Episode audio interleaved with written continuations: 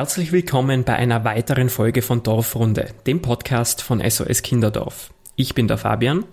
Und ich bin die Anna. Auch heute blicken wir mit dir mitten rein in die Dörfer, Betreuungsangebote und Einrichtungen von SOS Kinderdorf. Spannende Gäste geben dir mit ihren Erzählungen neue Perspektiven auf die Arbeit einer Organisation, die seit über 70 Jahren tätig ist. Wie warst du so drauf mit 16 oder 17 Jahren? Hast du rebelliert, deine Grenzen ausgelotet und die Menschen in deiner Umgebung zur Weißglut gebracht? Oder war das größte Problem der Pickel auf der Nase und das genau vor dem ersten Date mit dem großen Schwarm? In der heutigen Folge sprechen wir genau über diese Zeit, in der alles möglich erscheint, aber vieles so schwierig ist. Es geht heute in der Dorfrunde um die Jugendarbeit bei SOS Kinderdorf.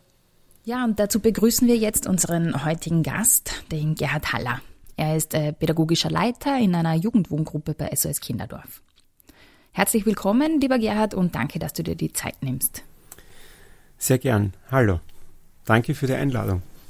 Ich glaube, ich habe es dir angekündigt. Wir würden mit dir total gern zum Einstieg eine kleine Lockerungsübung machen, um dich ein wenig kennenzulernen. Und zwar haben wir uns einen kurzen Wordrap überlegt und es wäre super, wenn du die folgenden Sätze für uns vervollständigen könntest. Okay. Ich arbeite bei SOS Kinderdorf seit 1997. Ich bin ausgebildeter.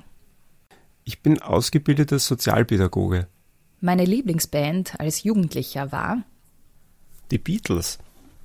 Jugendliche sind für mich Jugendliche sind für mich immer wieder äh, einzigartig, nicht kopierbar, einmalig, äh, wunderbare Menschen, die äh, einen sehr großen Lebenswillen haben, weiterzukommen mh, mm, und die Erwachsenen manchmal echt gut aushalten müssen, die sie da begleiten.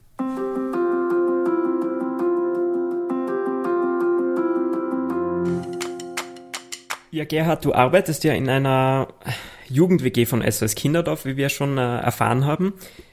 Wie lebt es sich denn in so einer WG? Ähm, geht's in einer Runde von Teenagern nicht irgendwie ständig äh, drunter und drüber? Gib uns da zu Beginn vielleicht mal ein paar Einblicke in den Alltag bei dir in der WG. Ich glaube, es ist vergleichbar mit, mit Familien, wo Jugendliche wohnen. Ähm, äh, Jugendliche haben einen anderen äh, Tag-Nacht-Rhythmus als wir Erwachsene. Das heißt, die brauchen manchmal morgens länger, um in die Gänge zu kommen. Also morgens ist es wahrscheinlich eher ruhiger in einer Jugend-WG. Es gibt viele Jugendliche, die sich äh, irgendwann abgewöhnt haben, in der Früh zu frühstücken. Vielleicht kennt ihr das. Ja, es ist dann vielleicht äh, ein schneller Kaffee irgendwo oder eine Tasse Wasser und ich brauche sonst nichts und ich esse dann erst am Nachmittag. Ähm, das stellen wir bei, bei unseren Jugendlichen auch immer wieder fest. Und nachdem wir wissen, dass Frühstück wichtig ist, äh, geben wir da nicht auf, immer wieder zu motivieren, da auch was zu essen, in der Früh was zu sich zu nehmen, weil es einfach wichtig ist, weil du sonst keine Energie hast für den Tag. Und dann ist es wichtig, dass, äh, dass jede Jugendliche, bei uns wohnen äh, Mädchen im Haus, dass er jede Jugendliche äh, untertags äh, entweder in die Schule geht oder in ein Arbeitsprojekt oder in die Arbeit. Das heißt, äh, dass, dass wir was zu tun haben, dass wir tätig sind. Und unsere Aufgabe ist es, die Jugendlichen da zu unterstützen, dass sie in diese Tätigkeiten kommen. Ähm, das, das ist manchmal sehr mühsam, ja, da die Motivation zu haben. Ja, und äh, nach der Schule oder nach der Arbeit ist es äh, so wie bei vielen Jugendlichen äh, mal was Mittagessen, Freizeit haben, schauen, was hat sich im, in der sozialen Welt, äh, in den neuen Medien getan und ganz aktuell äh, es möglichst ausnutzen, dass man, dass man rausgehen darf. Ja. Wir haben ja alle diese äh, Corona-Beschränkungen mit Ausgangsbeschränkungen und so weiter. Ähm, und da ist es Jugendlichen sehr wichtig, das auch gut nützen zu können, weil dieses ähm, beschränkt zu sein ist ja etwas, das ja grundsätzlich auch bei Jugendlichen als Thema da ist, wo, wo man rebellieren muss dagegen. Ja, und jetzt haben wir zusätzlich noch diese Beschränkungen. Also das ist dann äh, doppelte Aufgabe eigentlich. Ja.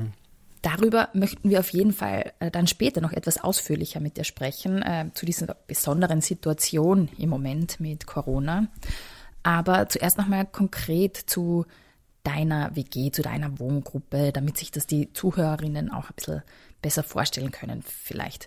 Du sagst, bei euch leben ausschließlich Mädchen, also junge Frauen. Ähm, wie viele Jugendliche leben denn da zusammen und von wem werden die betreut?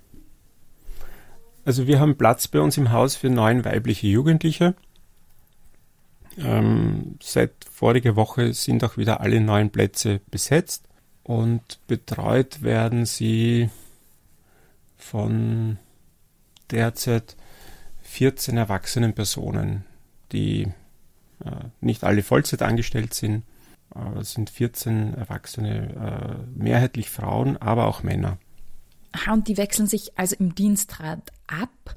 Wie viele Ansprechpersonen sind dann zu einem gegebenen Zeitpunkt in der WG?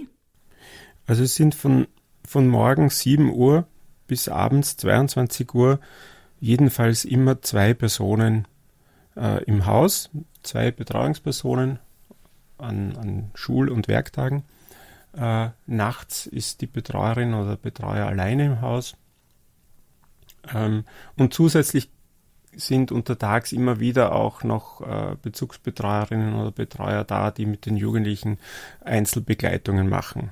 Das heißt, es kann schon sein, dass dann am Nachmittag auch vier Leute im Haus sind oder fünf Leute, ja, die dann halt mit äh, einzelnen Jugendlichen auch unterwegs sind. Es gibt immer wieder ähm, Termine, die außer Haus äh, erledigt werden müssen. Ja, manches Mal ist es kein Müssen, sondern auch, äh, wow, es ist eine coole Zeit, die wir draußen verbringen können miteinander. Ja.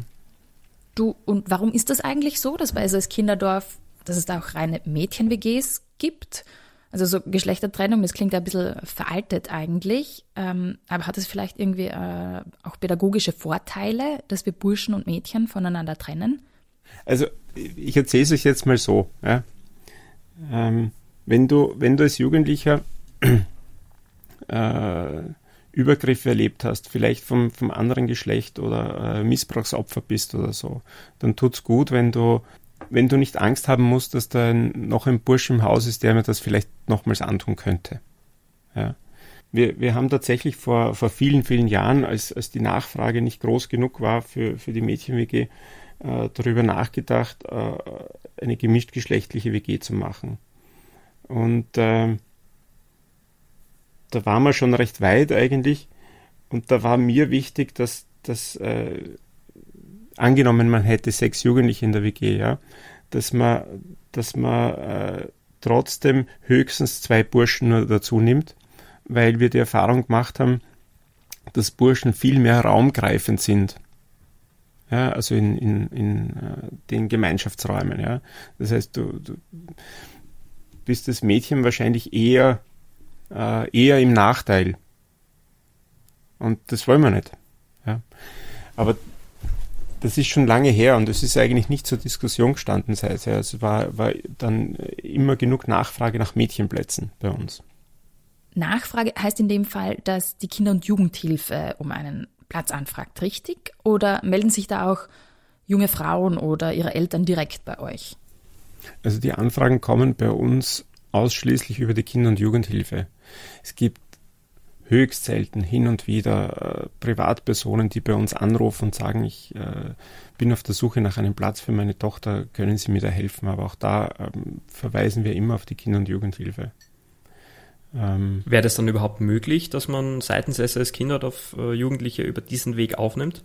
Nein, das ist nicht möglich. Wir, wir dürfen nur aufnehmen, wenn die zuständige Kinder- und Jugendhilfe von, von der Bezirksverwaltungsbehörde uns den Auftrag dazu gibt und wenn, wenn, wenn die Jugendliche äh, und deren Herkunftssystem damit einverstanden ist. Ja. In seltenen Fällen ist es so, dass äh, die, die Eltern keine Obsorge haben und äh, das nicht mitentscheiden können, aber selbst in, in, in, diesen Situationen wird versucht, das Einvernehmen herzustellen mit den Eltern, weil ähm, die Eltern die Eltern sind und eine große Bedeutung für die Jugendlichen haben. Ähm, und es darum geht, äh, gemeinsam darauf zu schauen, dass die Jugendliche sich gut entwickelt. Und das geht nur, wenn, wenn sie das mittragen können. Wenn wir schon beim Thema sind, kannst du uns ein bisschen davon erzählen, was das für Jugendliche sind, die da zu euch in die WG kommen? Also aus vor welchen Hintergründen kommen die zu euch oder, oder warum können die zumindest für eine gewisse Zeit gerade nicht bei ihren Eltern leben? Das ist höchst verschieden. Das ist höchst verschieden. Also es gibt, gibt Jugendliche, die äh, bei uns betreut werden, weil die Eltern nicht für sie sorgen können, weil die Eltern selbst äh, zum Beispiel äh, krank sind. Äh, das können physische Krankheiten sein, das können auch psychische Krankheiten sein. Kann, kann aber auch sein, dass, dass diese Jugendlichen zu Hause Gewalt erfahren haben und um geschützt zu werden, äh, in eine WG kommen. Es gibt Jugendliche, die unzureichend versorgt worden sind, wo, wo die Eltern sich nicht darum gekümmert haben. Es gibt äh, Jugendliche, die äh, Gewalt erlebt haben, äh, körperliche oder sexuelle Gewalt. Und äh, die dann vielleicht in weiterer Folge Symptome entwickelt haben, die, äh, die auch stationär in einem Krankenhaus behandelt werden mussten, äh, die, die dann sich selbst verletzt haben oder ähm, eine posttraumatische Belastungsstörung entwickelt haben und, und dann äh, zu Hause nicht mehr äh, gut versorgt werden konnten, weil die Symptome der Jugendlichen so stark waren, dass die, die Eltern damit äh, überfordert waren, was vollkommen verständlich ist. Ja? Also da gibt es dann auch eine Erschöpfung im Herkunftssystem. Und ja, das sind so einige Gründe, weshalb Jugendliche zu uns kommen. Ja. Es kann auch sein, dass die äh, Betreuungspersonen, also die, die, die Eltern komplett ausfallen, ja. dass da niemand da ist, weil äh, ein Elternteil äh, aufgrund einer langen Krankheit stationär behandelt werden muss und der andere Elternteil aber nicht da ist, weil, weil, äh, weil der Vater oder die Mama alleinerziehend ist. Es kann aber auch sein, dass Jugendliche zum Beispiel äh, schon eine monatelange ähm, Schulproblematik, äh, die sich durch Schulverweigerung zeigt, äh, entwickelt haben. Äh, und Eltern wirklich sehr viel versucht haben und da lang dran geblieben sind und, und das nicht möglich war, dafür zu sorgen, dass das Kind in die Schule geht, weil, weil die Eltern auch berufstätig sind und, und ihren Tätigkeiten nachgehen müssen. Ja. Also es kann ganz verschieden sein, weshalb Jugendliche zu uns kommen. Mhm.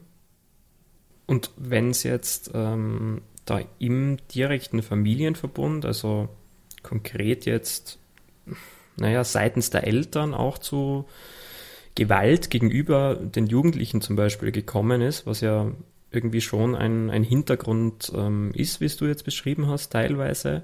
Gibt es da dann teilweise irgendwelche, wie soll man es nennen, Loyalitätskonflikte, die ihr da spürt? Also dass die Jugendlichen trotzdem trotz des schwierigen Hintergrundes und trotz des, des Geschehenen noch die Nähe zu den Eltern suchen, ihr aber irgendwo ähm, eine andere Haltung dazu habt, dass ihr dann zum Beispiel sagt, okay, ähm, die Nähe sollte jetzt weniger da sein, man sollte vielleicht ein bisschen mehr auf Distanz gehen. Ist das in eurem Alltag ähm, spürbar, diese, diese Konflikte? Sind die spürbar? Ja, diese Konflikte sind äh, immer wieder spürbar. Ähm, weil es ist ein Recht äh, des, des Kindes und der Jugendlichen, äh, Kontakt zu den Eltern zu haben und es ist auch ein Bedürfnis, diesen Kontakt zu haben. Und äh, ich halte das für sehr wichtig, dieses Bedürfnis auch zu erfüllen. Und gleichzeitig müssen wir darauf schauen, dass die, ähm, dass die Jugendlichen nicht wieder Gewalt ausgesetzt sind. Das heißt, ähm, die Kontakte äh, werden wahrscheinlich am Anfang begleitet werden müssen. Ja, beziehungsweise wird auch äh, parallel dazu äh, mit, mit den Eltern äh, gearbeitet, um äh, diese Besuchskontakte äh, gut ablaufen zu lassen. Mit den Jugendlichen wird auch vorbereitend gearbeitet, dass, was kann ich tun, wenn es kritisch wird mit meiner Mama oder meinem Papa. Ja? kann ich, kann ich anrufen in der WG oder habe ich Möglichkeiten wegzugehen oder äh, kann mich jemand abholen. Ja. Also das, das ist wichtig, das im Vorhinein ähm, gut zu überlegen, zu bedenken und äh, möglich zu machen, dass sie einander dennoch sehen können. Ja. Wichtig ist, ähm, die Kinder und die Jugendlichen nicht dazu zu zwingen, die Eltern sehen zu müssen. Ja. Also es kann durchaus sein, dass äh, alles gut vorbereitet ist, äh, gut durchbesprochen mit der, der Jugendlichen gut durchbesprochen mit den Eltern, Sicherungsmaßnahmen, alles äh, vorbereitet äh, und dann äh, am, am, Tag des Besuches äh, sagt die Jugendliche, nein, ich mag jetzt doch nicht. Äh, weil äh, es kann sein, dass die, die, die, Mama oder der Papa angerufen haben oder irgendwas geschrieben haben oder irgendetwas getan haben, wo die Jugendliche sagt, das war jetzt urblöd von ihr, ja, da will ich jetzt nicht. Ja. Also das, das kann trotzdem passieren. Und dann geht es wieder darum, äh, das, das äh, zur Kenntnis zu nehmen, äh, gut zu bearbeiten, aber auch, auch mit den, den Eltern nachzubearbeiten. Ja. Und, und das beim nächsten Mal wieder zu versuchen. Wie würdest du denn prinzipiell das Verhältnis zwischen den Jugendlichen und den Pädagoginnen und Pädagogen in der WG, also ihren Betreuern, beschreiben? Ist das eher ein freundschaftliches Verhältnis oder ist das vielleicht auch oft ein Stück Familienersatz? Also es kann kein Ersatz für die Familie sein. Das, das wird sich nicht ausgehen. Für die, für die Jugendlichen leben in der WG, weil, weil es oft keine andere Möglichkeit gibt. Und die Betreuerinnen und Betreuer äh, haben hier die Aufgabe, sie, sie zu begleiten, damit sie äh, sich gut entwickeln können, damit sie zu selbstständigen, selbstbewussten, äh, eigenverantwortlichen Menschen werden. Und natürlich geht das besser, wenn ich mit der Person, die mich betreut, gut auskomme, wenn ich da eine gute Beziehung habe zu ihr. Ja, es wird trotzdem nicht meine Mama sein, es wird nicht mein Papa sein. Äh, meine Freundin kann es aber auch nicht sein weil, weil eine Freundin würde mich vielleicht äh, auch mit zu sich nach Hause nehmen oder bei sich übernachten lassen und so. Ja. Und äh, das, das, geht sich nicht aus, äh, weil unsere Be Betreuerinnen und Betreuer ähm, machen das als Beruf. Ja. Und ich, ich kann im Beruf nicht befreundet sein mit, mit, mit einer Jugendlichen, für die ich Verantwortung habe. Mhm, das erscheint mir total logisch, wie du das beschreibst, aber ich kann mir schon vorstellen, dass, im, dass das im Alltag nicht immer so klar umzusetzen ist, weil man natürlich trotzdem irgendwie so emotionale Bindungen aufbaut. Wie geht ihr denn im Team damit um? Gibt es da irgendwelche besonderen Maßnahmen, wie ihr euch gegenseitig da unterstützt, dass wirklich diese professionelle Grenze auch ähm, gewahrt bleibt? Man sieht es ja, also das ist nicht im Jugendkontext, aber im, im Kontext mit äh, mit Kindern sehr gut im, im Film Systemsprenger, fällt mir da gerade ein, oder? Wo diese Grenzen dann total verschwimmen und Ganz dann genau. irgendwann dann auch überschritten werden. Ja. Wo eben dieses Verhältnis zu dem Kind dann, dann entsteht, dieses sehr, sehr, sehr nahe freundschaftliche Verhältnis. Genau, wo, wo der Einzelbetreuer das, das Mädchen mit zu sich nach Hause nimmt, letztlich. Genau. Ja. Und, und er da eine Grenze überschreitet, äh, die, wo, wo sich dann nicht mehr ausgeht genau das sind die guten Beispiele, weshalb, weshalb äh, bei uns, bei Betreuerinnen und Betreuern, wenn sie bei uns zu arbeiten anfangen im Team, äh, am Beginn schon sehr genau darüber gesprochen wird. Ja. Äh, wir gehen keine Freundschaften ein mit unseren Jugendlichen. Das wird in, in regelmäßigen Teambesprechungen und auch im, im Supervisionskontext sehr sensibel reflektiert.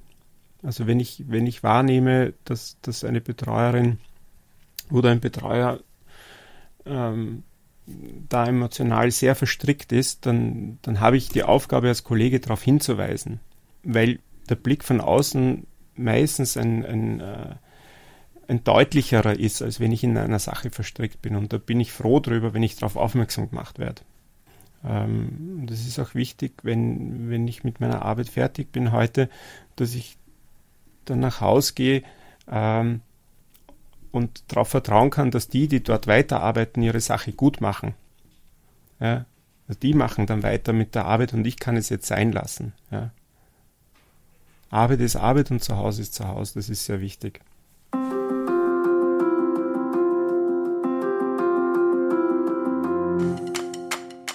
Kinder bleiben ja nicht ewig, Kinder und Jugendliche bleiben nicht ewig Jugendliche. Also ganz konkret gibt es ja mit, mit 18 einen, einen harten Bruch äh, irgendwie in die Selbstständigkeit rein. Ähm, wie bereitet ihr denn die Jugendlichen auf diesen großen Schritt vor? Und vor allem, wie geht ihr denn mit dem Zeitdruck um, wenn man weiß, okay, man hat jetzt nochmal fünf Monate Zeit, um mit einem Jugendlichen oder in deinem Fall einer Jugendlichen zu arbeiten? Also wenn ich weiß, ich habe nur mehr fünf Monate Zeit, egal ob die Jugendliche dann 18 wird oder äh, vielleicht als junge Erwachsene auch noch weiter betreut wird und dann, es geht ja bis maximal 21, dann 20,5 ist. Wenn ich weiß, also ich habe noch ein halbes Jahr Zeit, dann, dann, dann muss ich mich mit, mit diesem jungen Menschen darauf vorbereiten, dass unsere gemeinsame Zeit zu Ende geht. Ähm, das heißt, ich äh, muss wie, wie bei einer Reiseplanung vorbauen.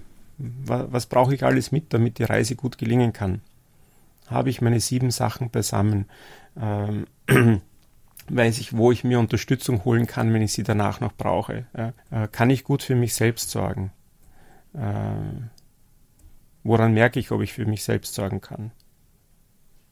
Das könnte sein, dass ich äh, regelmäßig äh, Essen kochen kann, dass ich äh, meine familiären Beziehungen so weit geklärt habe, dass ich damit auch zurechtkomme. Ja. Das sind die, die wichtigen Dinge, die ein halbes Jahr vor, vor Ende der Betreuung geklärt sein sollten. Und erfreulicherweise ähm, hat sich in den letzten Jahren ähm, die, die Haltung der Kinder- und Jugendhilfe etwas verändert. Das heißt, äh, Jugendliche, die mit 18 Jahren noch nicht fertig sind mit ihrer äh, Berufsausbildung oder äh, deren Selbstständigkeit noch nicht so weit ist, dass sie tatsächlich auf eigenen Füßen stehen können, die können noch weiter betreut werden bis maximal 21. Ja. Ähm, da, da, ist uns in den letzten Jahren äh, wahrscheinlich gemeinsam mit vielen anderen Trägern es gelungen, dies, die, diesen Druck ein Stück wegzunehmen von den Jugendlichen.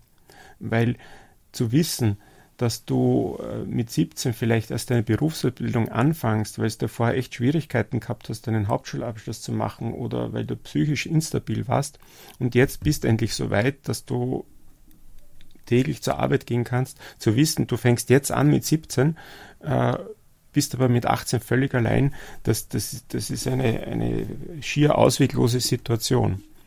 Und da tut es gut zu wissen, ah, ich krieg die Zeit noch. Ja, ich, ich kann das noch gut einüben. Und dabei begleitet mich meine Betreuerin oder mein Betreuer, zu der ich Vertrauen gefasst habe, auf die ich mich verlassen kann. Was ja auch eigentlich in keiner, unter Anführungszeichen, normalen Familie so passiert, also wo die Kinder bei den Eltern aufwachsen. Da ist es ja auch nicht so, dass mit 18 von einem Tag auf den anderen Kinder ausziehen müssen und komplett in die Selbstständigkeit entlassen werden. Ich glaube sicher, dass prinzipiell in der Gesellschaft ein Stück weit nach hinten verzögert. Ja, absolut. Und deswegen würden wir uns natürlich wünschen, dass es noch mehr Zeit geben könnte. Ja, ähm, wo immer es möglich ist, weisen wir darauf hin. Ja, und es gibt manche äh, jungen Erwachsenen, die mit 21 tatsächlich nicht äh, so weit selbstständig und selbsterhaltungsfähig sind, dass sie alleine äh, leben können. Äh, und für die äh, müssen wir dann eine ähm, Betreuungseinrichtung suchen, die mit Erwachsenen arbeitet. Für den Zweck gibt es ja auch die, die Anlaufstellen bei SOS Kinderdorf, oder? Dass sich Jugendliche nach der, nach der Betreuung ähm, noch an eine Stelle wenden können, wo sie dann Unterstützung in verschiedenen Lebenslagen bekommen. Genau. Ähm, die, die Anlaufstellen sind eine wichtige Einrichtung von SOS Kinderdorf, weil es kann immer passieren im Leben, dass ich in eine Krisensituation schlittere äh, und nicht weiß, wo ich Unterstützung herkriege. Und da tut es gut zu wissen, dass wenn ich mal im Kinderdorf gewohnt habe oder betreut worden bin, ich mich äh, lebenslang bei SS Kinderdorf melden kann äh, und bei dieser Anlaufstelle äh, andocken kann. Dort kriege ich, also dort wird mir zugehört und, und dort kriege ich äh, hilfreiche Tipps oder auch äh, Kontakte, wo ich mich hinwenden kann. Was anderes, was die Kinder und Jugendlichen, die bei SOS Kinderdorf aufwachsen, ein Leben lang begleitet, oder so stelle ich mir das zumindest vor, sind wahrscheinlich auch die Beziehungen zu den anderen jungen Menschen in der WG. Das wäre noch also ein Thema, das mich sehr interessieren würde. Also wie, wie sind denn da die Beziehungen unter den Jugendlichen bei dir in der WG? Gibt es da sehr enge Freundschaften, die vielleicht auch über, das, über den WG-Alltag ähm, hinausgehen? Ähm, aber eben auf der anderen Seite auch, wenn da neun Jugendliche gemeinsam wohnen und leben, ähm, gibt es wahrscheinlich auch sehr viele Streitpunkte und Konfliktthemen. Ähm, wie gestalteten sich da das Zusammenleben? die, was wir ganz oft das Thema haben mit den Jugendlichen, ähm, niemand hat sich ausgesucht, mit wem er oder sie zusammenlebt. Ja. Man weiß es ja vorher nicht, wenn man in die WG kommt. Und natürlich, äh, Entschuldigung, natürlich äh, bin ich nicht mit allem einverstanden als Jugendliche, wer da kommt. Ähm, das ist in Familien manchmal aber auch so. Ja? Also wenn, wenn da ein Kind geboren wird und das ist, ist anders, als ich mir es gewünscht hätte, dann ist es halt so. Ich kann mir es auch nicht aussuchen. Ähm, und unsere Aufgabe ist schon, äh, im, im Gruppenleben zu üben, mit anderen auszukommen. Und, und das geht nur, wenn ich Sachen miteinander mache. Wenn ich miteinander esse, wenn ich miteinander was unternehme in meiner Freizeit, auch wenn ich wenn es dann wieder geht, ich miteinander auf Urlaub fahren kann als WG. Ja, das ist ganz, ganz wichtig. Äh, gemeinsam verbrachte Zeit, die, die nicht mit Schule zu tun hat oder nicht mit Arbeit zu tun hat, sondern wo, wo ich äh, in Kontakt komme und äh, meine Mitbewohnerinnen äh, auch anders kennenlernen. Das ist ganz wichtig. Und aus, weil du gefragt hast, welche, welche äh, Freundschaften können eventuell entstehen oder gibt sowas. Tatsächlich gibt es das. Ja? Also wir haben äh, immer noch Kontakt mit ehemaligen Bewohnerinnen von unserem Haus, äh, wo wir mitkriegen, die sind miteinander befreundet. Und wenn sie uns davon erzählen, dann freuen wir uns natürlich sehr, weil das sind, das, das sind so die, das sind so die Früchte, die man dann auch erntet, Jahre später. Ja. Ähm, und zu den Konflikten in der WG, die sind ähm, sehr alltagslike. Ja. Äh, zum Beispiel das Duschbad, das ich mir gekauft habe im, im, im Drogeriemarkt, ähm, auf das ich mich so gefreut habe, ist schon wieder leer. Das muss wer anderer verwendet haben. Das ist eine Frechheit. Ja. Und dann frage ich das in, in, bei unserer WG-Besprechung mit den Jugendlichen, wer von euch hat das gekommen? Es war niemand. Ja. Niemand würde je mit diesem Duschbad duschen. Ja. Also das, das Passiert in meiner WG ständig. ich kenne es wohl. Ja. Oder ähm, es gibt nie das gute Essen, das ich mir wünsche. Also das, das, sind, das sind Alltagsthemen, ähm, die kennen wir wahrscheinlich selbst gut, ja, ähm, und die kommen natürlich in einer Jugend-WG auch vor.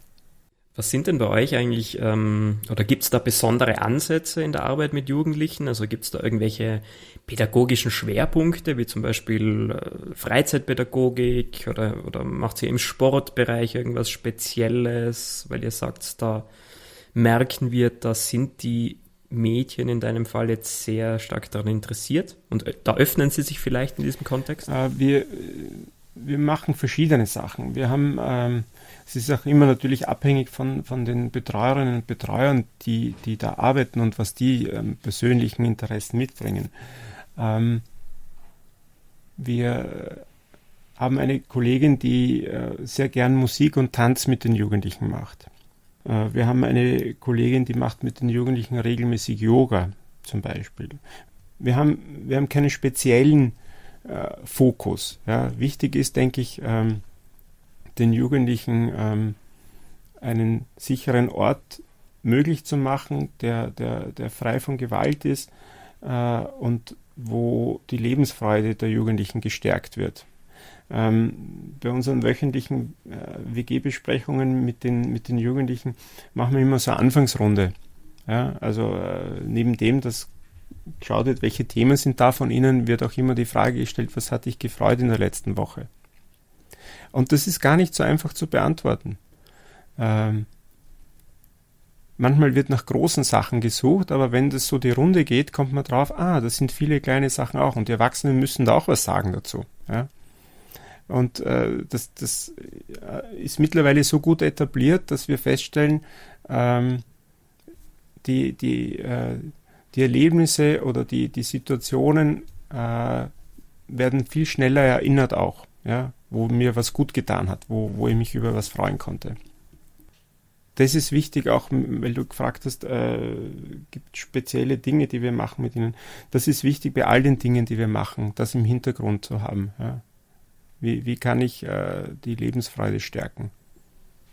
Was die Lebensfreude eher weniger gestärkt hat, war ja das letzte Jahr, die Corona-Zeit. Ähm, Rat auf Draht hat da ja vor kurzem auch sehr ja, alarmierende Zahlen veröffentlicht. Ähm, dazu, dass äh, eben die Beratungen zur psychischen Gesundheit bei Rat auf Draht stark gestiegen sind, also dass die Jugendlichen diese Zeit schon sehr ähm, als große Belastung wahrgenommen haben. Aus deiner Einschätzung heraus oder aus dem Alltag in, in deiner WG, wie haben die Jugendlichen diese Zeit erlebt? Wie haben sie auf die Maßnahmen reagiert? Und vor allem, wie haben sie darauf reagiert, dass Jugendliche so ein bisschen als Pandemietreiber gesehen wurden über, über einen langen Zeitraum? Also es ist ja vor ziemlich genau einem Jahr gewesen, dass wir in diesen ersten Lockdown gekommen sind. Ähm, da, da war, glaube ich, äh, sehr viel Sorge und, und, und auch Angst vorherrschend bei, bei uns allen, auch bei den Jugendlichen. Äh, also die Außenaktivitäten wurden ganz massiv zurückgefahren. Sind die Jugendlichen ja damals auch nicht in die Schule gegangen, sondern zu Hause beschult worden. Und äh, dieses Zusammenrücken vor, vor dieser großen Bedrohung äh, ist gut gelungen. Ja, das ist auch so beschrieben worden von, äh, von den Jugendlichen und auch von den Erwachsenen, ähm, dass, dass, ist, dass die Stimmung im Haus sehr viel angenehmer ist, dass wir mehr miteinander machen, ähm, dass, dass es äh, auch sehr schön war, verrückt, aber schön, ja. Ähm, das habe ich, habe ich auch, auch äh, bei anderen Menschen gehört, äh, die, die jetzt nicht in, im Betreuungskontext arbeiten. Ähm, dann der Sommer war relativ unbeschwert, würde ich mal sagen. Sommer 2020 und äh, da gab es auch, auch ähm, eher wenig, äh, eher wenig äh, Bedenken oder Sorgen bei den Jugendlichen. Es hat dann im Herbst dann wieder begonnen. Ja. Die Zahlen sind gestiegen, die Tage sind kürzer geworden, es war nicht mehr so schön draußen, es ist kälter gewesen. Ähm, das heißt, man, man, musste tatsächlich mehr zu Hause sein. Ähm, und da haben wir schon gemerkt, dass die, ähm, die, die Zuversicht bei vielen Jugendlichen äh, weg war. Ja. Ähm, und dass äh, auch die Geduld am Ende war. Ja, völlig verständlich. Ja. Man ist schneller genervt gewesen wegen Sachen, wo man früher wahrscheinlich mit der Schulter gezuckt hätte. Und Konflikte sind natürlich sehr viel mehr geworden in der WG, aber auch, auch bei den Erwachsenen hat man gemerkt, dass äh, die, die Ausdauer sehr auf die Probe gestellt wird. Also wir haben äh, wesentlich mehr äh, Unterstützung dann auch gebraucht äh, durch äh, zum Beispiel äh, die, die Kinder- und Jugendpsychiatrie äh, oder, oder auch, auch, durch die Unfallambulanzen, wenn Jugendliche sich dann selbst verletzen. Ähm, und, äh, oder wir haben auch wesentlich mehr Situationen gehabt, wo Jugendliche nicht mehr in der WG bleiben wollten, sondern das Weite gesucht haben also gezeigt haben, sie müssen da raus, sie müssen weg, sie halten diese Enge auch nicht aus. Die Enge, die jetzt nicht wir vorgegeben haben, sondern die, in der wir uns alle befinden. Und das ist sehr, sehr anstrengend. Das ist für diese Jugendlichen sehr anstrengend, die das äh, selber erleben. Das ist aber auch für die anstrengend, die mit ihnen zusammenleben. Und es ist für die anstrengend, die mit ihnen arbeiten. Und im Grunde genommen geht es doch darum, dass, äh, dass ich als Jugendliche verstanden werden möchte. Dass ich verstanden werden möchte, warum mir das so auf die Nerven geht. Aber ähm, in der Situation kann ich das niemals so klar sagen, worum es mir denn da jetzt geht. Und wenn, wenn dann jemand äh, davonläuft oder abgängig ist oder sich selbst verletzt, dann, dann ist die Sorge um, um, um diese Jugendliche sehr groß äh, und da muss man schauen, dass da wieder Sicherheit hergestellt wird. Ja, und, und dass die Leute, die sich da sorgen, nicht mehr aufgeregt sind. Also da, da geht dann die Arbeit im Rundherum dann auch nochmal weiter.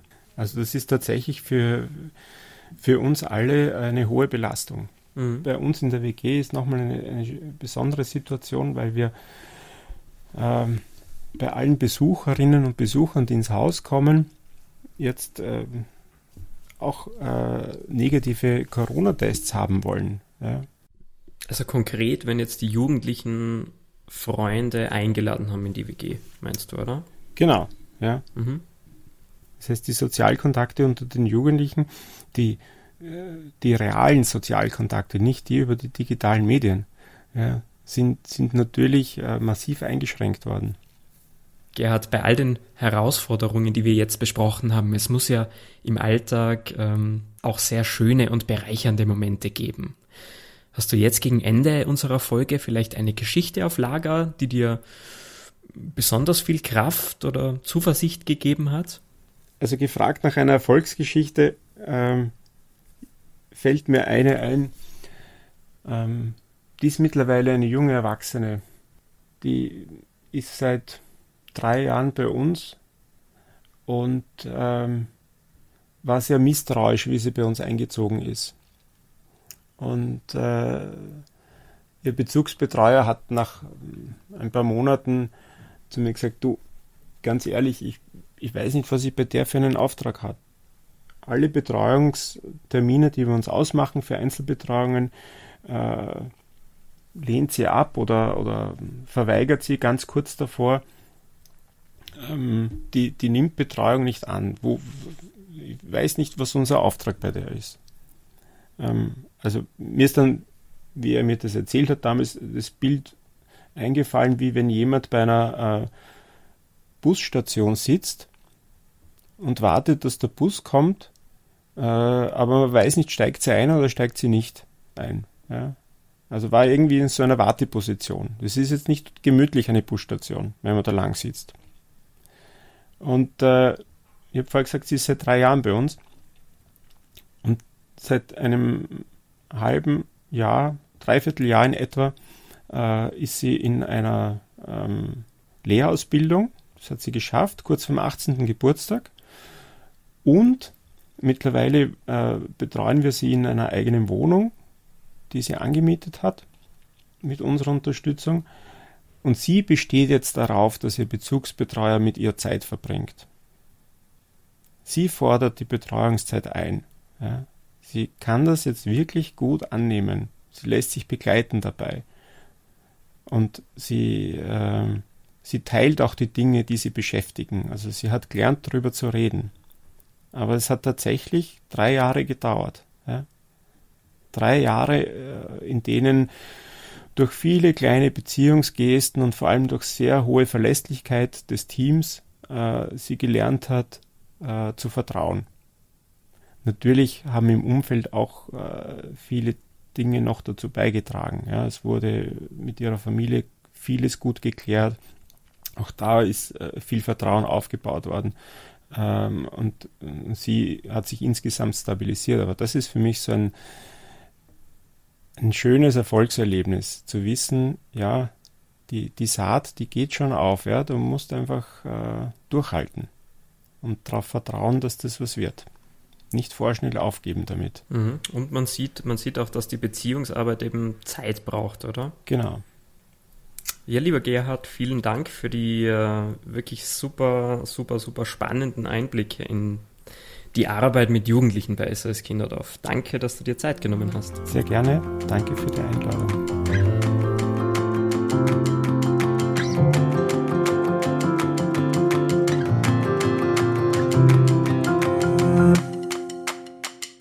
Das können wir uns also aus der heutigen Dorfrunde mitnehmen.